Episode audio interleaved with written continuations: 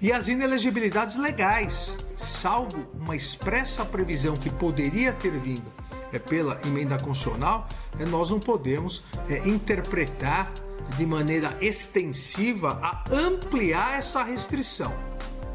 Dez anos após ser aprovada no Congresso Nacional, a lei da ficha limpa sofrerá neste ano um de seus maiores baques na Justiça. Em entendimento que dividiu o Pleno por quatro votos a três, o Tribunal Superior Eleitoral decidiu que candidatos que estariam inelegíveis caso a eleição deste ano não tivesse sido adiado, agora estão aptos a concorrer na nova data do pleito, em 15 de novembro. Eu sou Diego Viana e esse é o Recorte.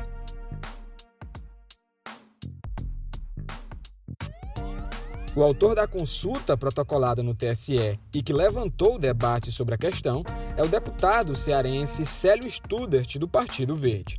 O parlamentar questionou à corte se o adiamento das eleições teria como consequência a ampliação do prazo de inelegibilidade, que é quando os candidatos condenados na justiça são impedidos de disputar a eleição.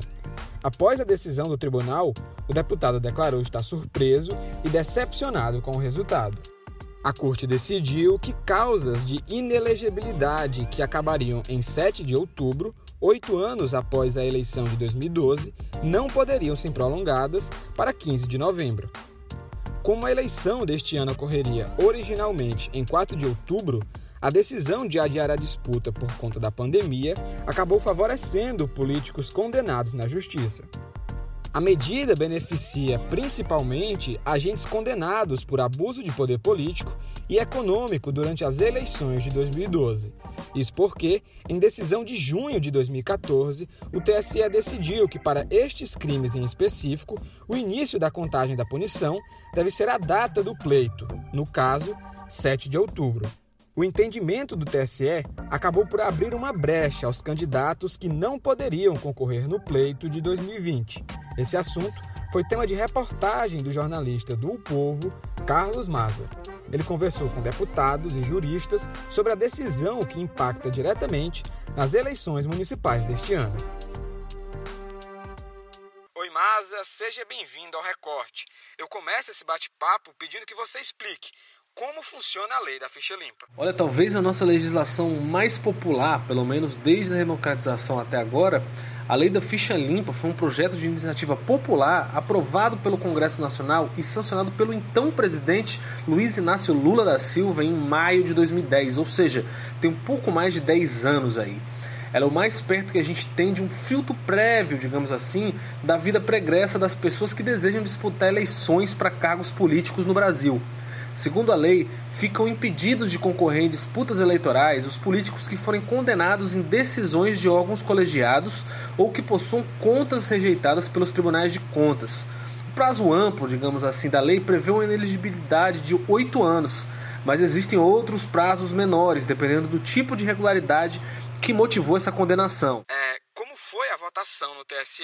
A votação que alterou a aplicação da ficha limpa para esse ano foi acirrada e dividiu bem o pleno do Tribunal Superior Eleitoral, TSE, que é a última voz para as questões de cunho eleitoral no judiciário brasileiro. O relator do processo, o ministro Edson Fachin, chegou a votar para que quem estivesse inelegível em 4 de outubro, que era a data original para as eleições desse ano, continuasse inelegível em 15 de novembro, para quando a eleição foi adiada por conta do novo coronavírus. O ministro Alexandre de Moraes, no entanto, abriu um voto divergente no sentido contrário, afirmando que estender essa pena seria ilegal, uma vez que essas pessoas nem sequer participaram da votação que mudou a data da eleição. Ou seja, seria uma punição excessiva para o que nem estava previsto na lei. As pessoas ficariam com um prazo de inelegibilidade maior até do que está previsto na lei da ficha limpa. Ele foi acompanhado nesse sentido pelos ministros Mauro Campbell Marques, Tarciso Vieira de Carvalho Neto, Sérgio Banhos e Luiz Roberto Barroso. Então formou a maioria que fez essa prerrogativa aí ser passada já para a eleição desse ano. Como essa decisão deve impactar nas eleições aqui no Ceará? Ainda é muito cedo para saber ao certo como é que isso deve repercutir no Ceará e em outros estados do Brasil, essa decisão do TSE. Porque a própria lei da ficha limpa ela tem 17 incisos que tem prazos de ineligibilidade diferentes, dependendo do tipo de condenação, de qual foi o crime ali que teria ensejado essa decisão na justiça. A expectativa é que esse cenário fique mais claro até o final de setembro, ali pelo dia 25, quando os tribunais de contas enviam à Justiça Eleitoral a relação dos gestores com contas irregulares, ou seja, os fichas sujas, né? É, lembrando que essa, essa lista pode ser afetada grande por essa decisão, porque a eleição de 2012 aconteceu em 7 de outubro, ou seja, é, de 7 de outubro para o dia 4, que era a data original para esse ano, não teriam passado os 8 anos ainda, mas do dia 15 já passaram. Então deve aumentar bastante aí o número de gestores que estariam com ficha suja, mas que não vão estar mais, vão poder disputar. A gente pode acompanhar que você também conversou com o ex-juiz Marlon Reis, que foi o idealizador do projeto de lei da ficha limpa lá em 2008 qual a posição dele sobre essa decisão do TSE. O Marlon Reis, que foi quem puxou aí a discussão e as assinaturas do projeto lá em 2010 ainda, que é ex-juiz do Tribunal de Justiça do Maranhão, classificou essa decisão do TSE como um golpe à lei da ficha limpa, talvez o maior aí nos seus 10 anos de existência. Ele lamentou que os municípios tenham liberado esse pessoal para disputa, porque ele argumenta que quando o Congresso mudou a data da eleição, se tratava de uma questão de saúde pública, né, de preocupação com a pandemia, e não de dar esse presente, como ele coloca, para essas pessoas que estariam impedidas de concorrer por causa de fraudes, de corrupção ou de outras condenações. E ele promete ainda recorrer dessa decisão ao Supremo Tribunal Federal, talvez ali através de uma apresentação, de uma arguição de descumprimento de preceito fundamental, porque ele diz que o preceito da moralidade, que é uma das questões inerentes à administração pública, está sendo violado ou pelo menos menosprezado pelo TSE nessa decisão aí.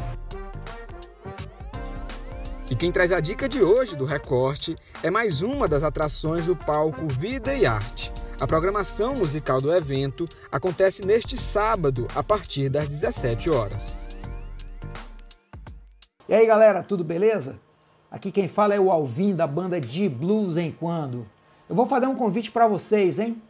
Sábado, dia 5 de setembro, a partir das 18 horas, estaremos no palco Vida e Arte, em um evento que vai ser transmitido pelo Facebook do o Povo Online da Fundação Demócrito Rocha e também pelo YouTube do O Povo Online.